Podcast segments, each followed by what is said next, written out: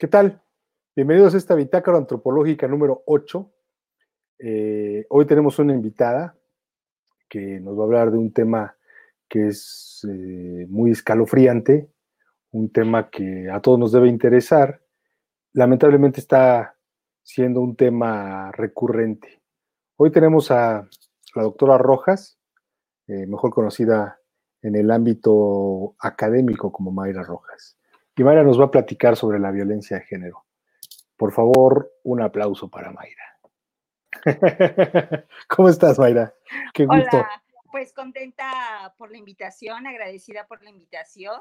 Siempre se agradece un espacio para, para poder hablar y para poder, em, pues efectivamente dialogar. Yo creo que el diálogo es algo intrínseco a los seres humanos y me da gusto además compartirlo contigo. Ah, muchas gracias. Bueno, Mayra es una colega, socióloga este, de, la FES Aragón, antes en Aragón, y también estuvo en, la Ibero, en la maestría y el doctorado. Pero mejor que se presente Mayra para poder empezar a platicar con ella. Bueno, yo soy socióloga de formación de licenciatura o de, de, formación, ya no sé, de licenciatura de maestría y después estudié un doctorado en ciencias sociales y políticas eh, pues estudiosa de la sociología, me encanta la sociología, sigo aprendiendo de la sociología, me dedico a dar clases de sociología, a tratar de, de animar a, jóvenes y, a estudiar sociología. Yo no sé si para bien o para mal, pero bueno, eh, trabajo en algunas universidades y recientemente generé una asociación civil que se llama Paz Cívica. Es una asociación civil, es como mi, último bebé, eh, junto con algunas otras mujeres, casual, casualmente digo porque somos puras mujeres que estamos interesadas en temas de construcción de la paz, de gestión del conflicto y de trabajar desde, desde una perspectiva de género en algunas localidades del Estado de México.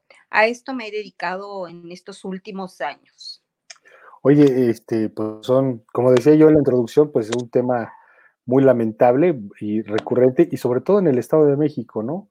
Yo creo que debe hacer mucha falta una reflexión y una eh, un grupo de mujeres que, te, que esté atento, como el que formaste, que estén atentas a, pues, a lo que está, a lo que está pasando pues en contra de las mujeres en el Estado de México. Eh, ¿Por qué no nos platicas más sobre, sobre lo que ustedes lo que ustedes se dedican? Sí, mira, em, creo que el asunto de la violencia hacia las mujeres es un, es un tema de antaño, tiene que ver con, con toda esta construcción histórica donde las mujeres hemos quedado en una gran desventaja histórica y que hoy eso pudiera explicar por qué nuestra menor participación en el ámbito público. Eh, sin embargo, eh, en esta construcción de la historia de los estados, creemos que hay una mirada muy heteronormativa. Los estados son construidos por los hombres y para los hombres. Las instituciones fueron creadas por los hombres y para los hombres.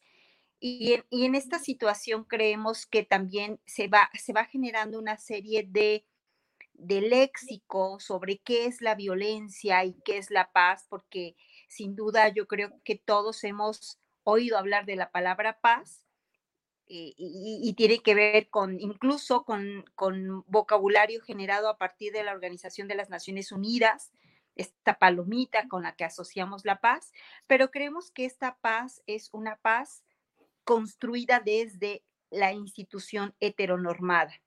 Entonces, es necesario que las mujeres estemos involucradas en, los procesos de construcción de paz y en ese sentido también es importante que nosotras señalemos y visibilicemos todas estas violencias que se han generado hacia el género femenino, hacia, hacia lo femenino, esta desventaja, esta devaluación que ha tenido lo femenino, a partir de, insisto, de visibilizarlo, porque creo que cuando hablamos de violencia de género, seguramente viene a, nuestra, a nuestro imaginario mujeres golpeadas, feminicidios, que por supuesto es relevante, cualquier ser humano tiene derecho a la vida.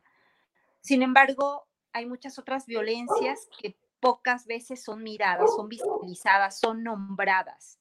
Ok, oye, eh, yo, yo, yo lo sé, pues, pero ¿por qué no nos explicas qué es esto de heteronormativo? Esto de las tipos de violencias que hay o que pueden existir, no solamente las que regularmente, esto, esto último que comentabas, pues, ¿por qué no nos platicas más sobre el tipo de violencias que puede haber? Pero primero, ¿qué es lo heteronormativo? Como para darle un contexto, pues, a la gente que nos está viendo y escuchando.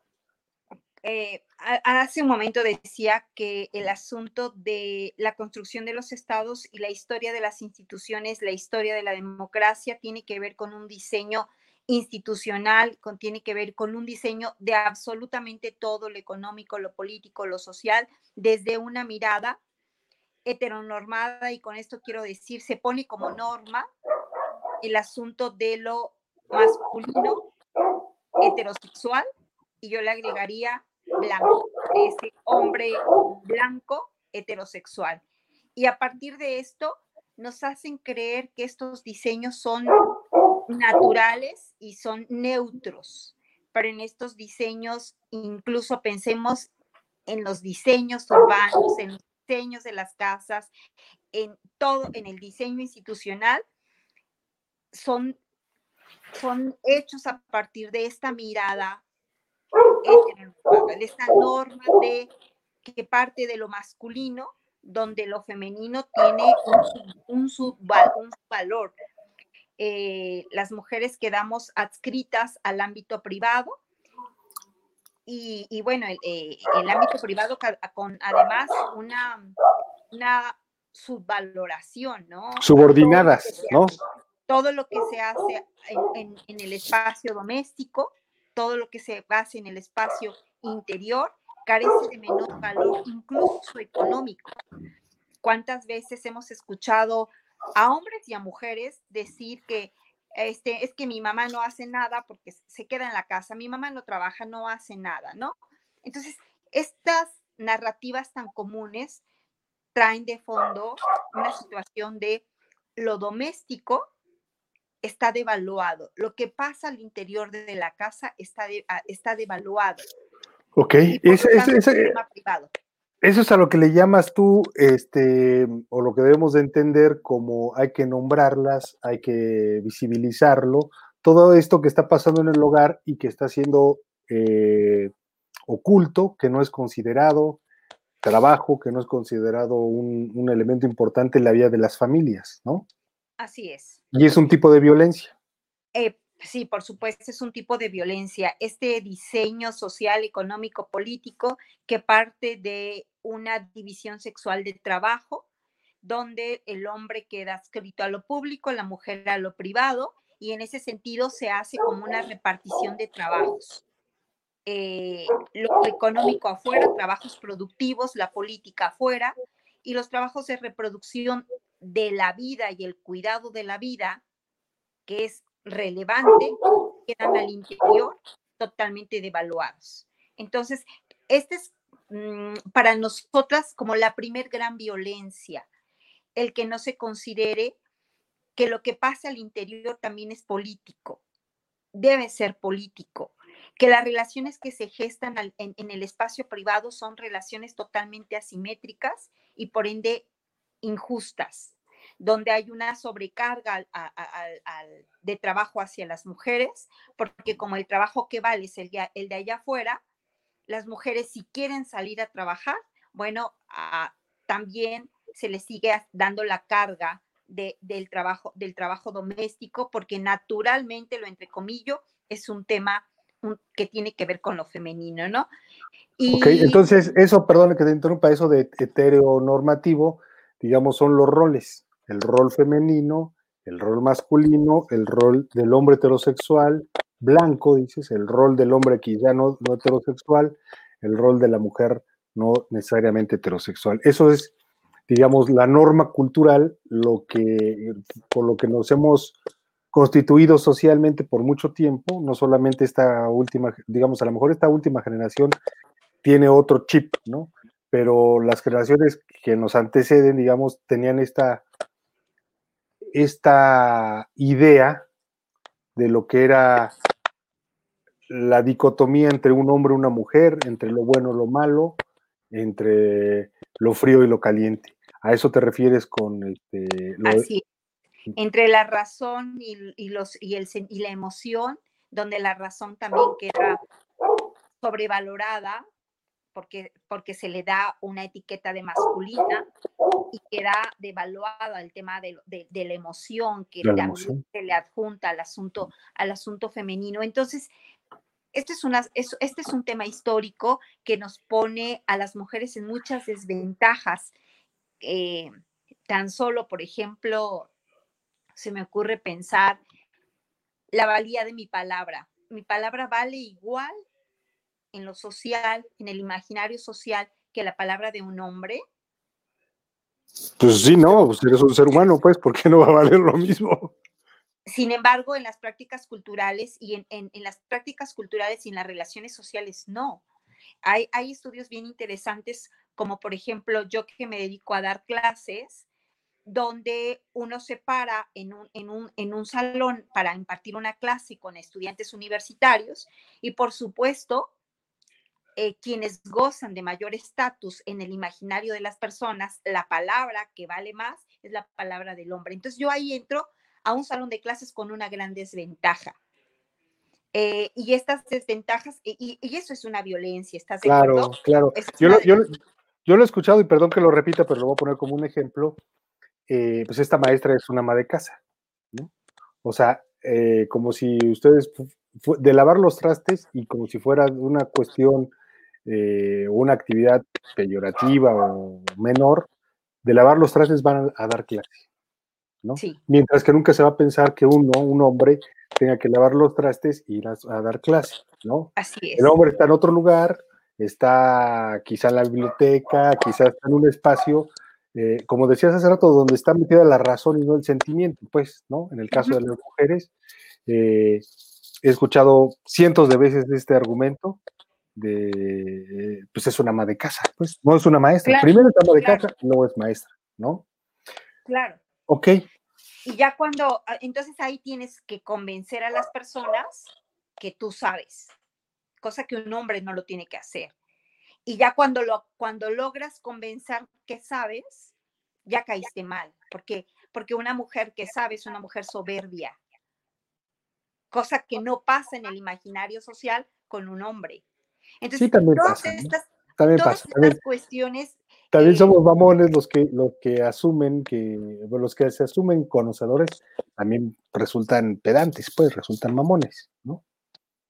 Pero estás de acuerdo que históricamente las mujeres tenemos estas desventajas, por ejemplo, en, el uso de la palabra, la palabra es poder, y hay un, uso, hay un, uso, de la palabra donde hay un, hay un peso diferenciado, donde hay una credibilidad diferenciada entre hombres y mujeres.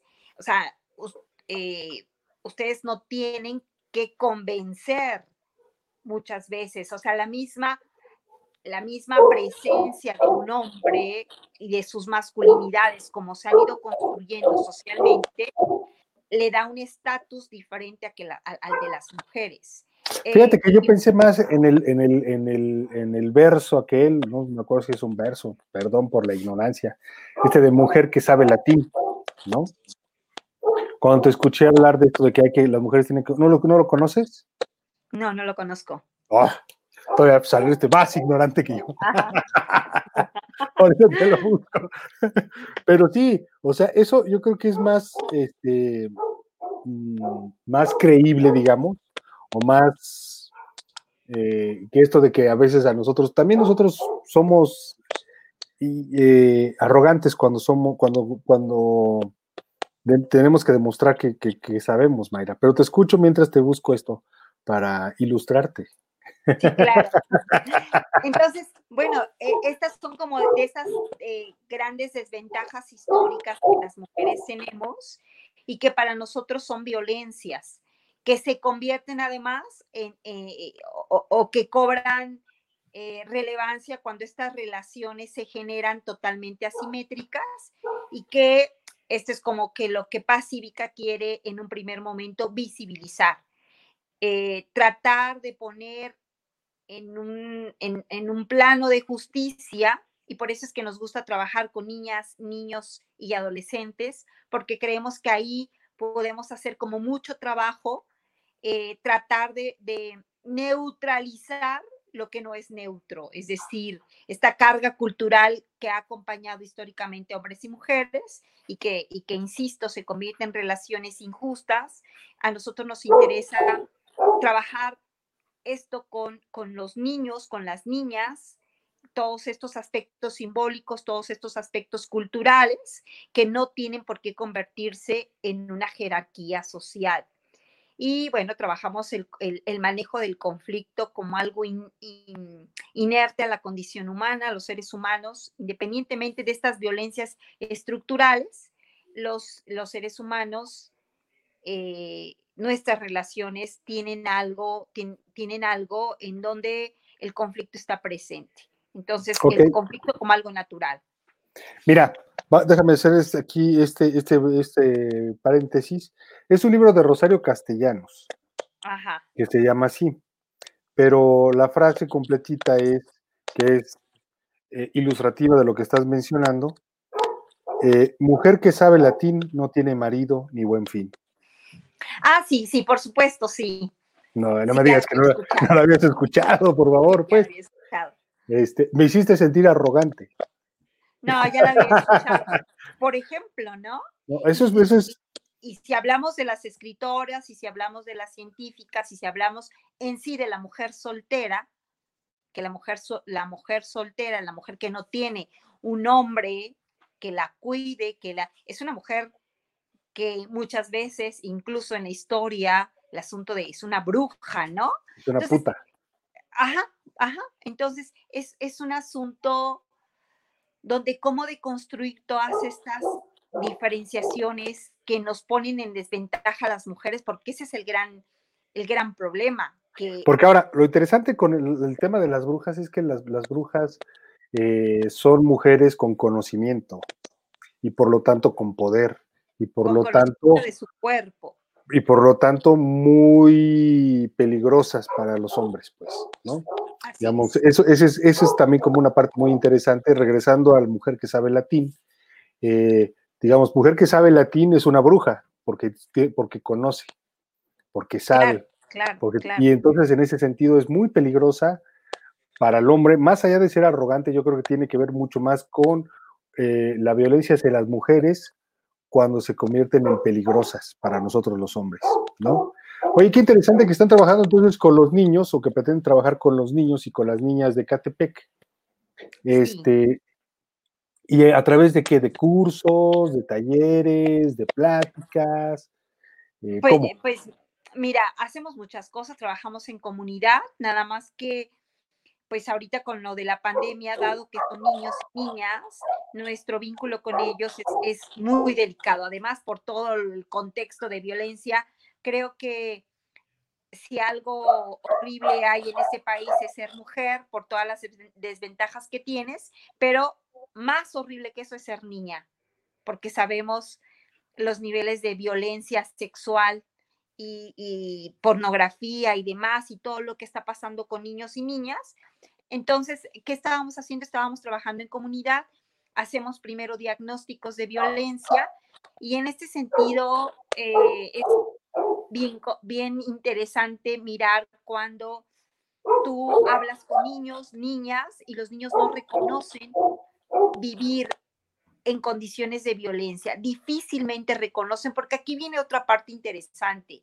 Creo que este mundo se ha diseñado también desde el adulto, desde el hombre. Es un mundo adultocéntrico, donde también eh, los infantes, las infantas, están subvalorados. La palabra de un niño, la palabra de una niña, los sentimientos, las maneras, cómo, cómo aprenden el mundo, están devaluadas totalmente. Entonces, eh, nos han educado bajo estos, bajo estos esquemas autoritarios, bajo este esquema de años son experiencia, años son sabiduría y por lo tanto, nuevamente hablamos de una relación totalmente asimétrica.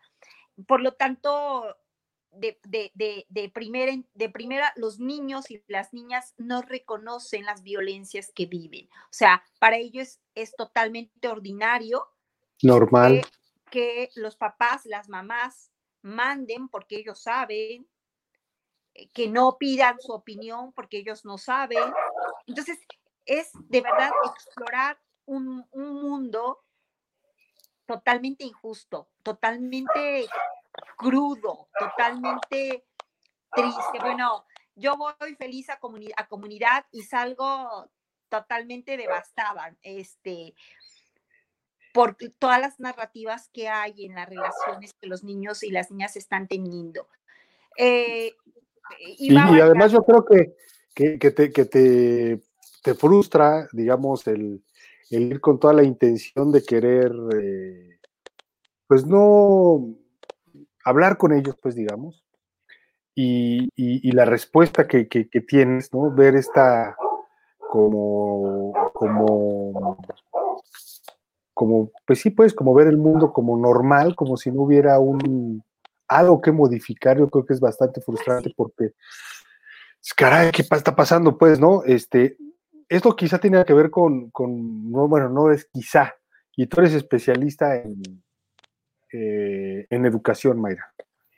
Y en ese sentido yo creo que más bien eh, los elementos que hay que, que, abordar serían a través de la educación o a partir de la educación, de una transformación en la educación. Ya han planteado este tipo de, escenarios, este tipo de estrategias, eh, de, planes de estudio o, incorporación a, de materias de violencia, eh, no sé, pues, en, en, en, la escuela? Sí, sí lo hemos planteado, por supuesto, pero nuevamente te encuentras cómo es que el, diseño, por ejemplo, de las instituciones escolares, eh, cómo es que el diseño de los planes de estudio Em, el diseño de cualquier política educativa y no solamente de la educativa, porque yo creo que esto, esto que yo anuncio de la gran jerarquía que hay en nuestras relaciones y de esta gran subordinación que hay en nuestras relaciones, eh, atraviesa, atraviesa absolutamente todo. Lo pienso en las relaciones entre maestros, maestras, alumnas, alumnos, donde por supuesto eh, quien goza del gran prestigio es el adulto, y por qué y por qué las políticas habría de considerar a los niños, niñas, a las madres, a los padres, o sea, se hacen de atrás de un escritorio. Así funciona o así ha venido funcionando las políticas. Y digo que creo que estas relaciones asimétricas atraviesan todo, porque también lo vemos en la medicina. Hay una relación totalmente asimétrica donde el que sabe es el médico, la médica, y quienes quedan totalmente anulados es el paciente, incluso la palabra paciente. Y ese es como el gran reto, ¿cuándo vamos a ser capaces de la construcción de una inteligencia colectiva donde las voces de todas y de todas sean considerados para mejorar nuestras relaciones sociales? A lo mejor sueno bastante utópica, pero creo que es una necesidad urgente de mirarnos en los, a los otros, a las otras, de mirarnos en ellos y en ellas, y de que eh, si queremos construir la paz, no podríamos partir de una relación asimétrica y reproducir esa relación asimétrica donde yo vengo a decirles cómo se hace la paz. Entonces, creo que sonaría bastante violento. Por eso es que nosotros creemos en lo local, como un valor importante, como un elemento importante de nuestro trabajo. El horizontal, ¿no? Del horizontal. Porque si estás, tú llegas a, Es justo lo que yo no quise decir cuando decía que, era frustrante para ustedes a querer. Y, y, cómo lo hacen, o sea, cuando dije, hablan con ellos y que no entienden los chavos que hay violencia, no reconocen, es porque pareciera que ustedes, pero yo, yo luego, luego, luego, luego entendí que ustedes no van a, a dictarles cómo. Muy vertical y sería producir. Fíjate que me parece un tema exclusiva, eh, excesivamente sociológico, justo por su carácter utópico. Es decir, la sociología nace de la utopía y creo que cuando uno ejerce la sociología, como en este caso tú lo estás ejerciendo, eh, más bien, creo que tú estás ejerciendo la sociología porque estás, eh, no estás siendo conforme con la sociedad que, estás, que tienes a tu alrededor, que estás viviendo. Y eso es una de las tareas de la sociología, transformar a través del conocimiento eh, mm, el entorno, digamos. Así es como yo entiendo que surge a partir de la utopía como una intención de vivir en un mundo mejor, un mundo, como dirían los zapatistas, eh, un mundo donde quepan muchos mundos.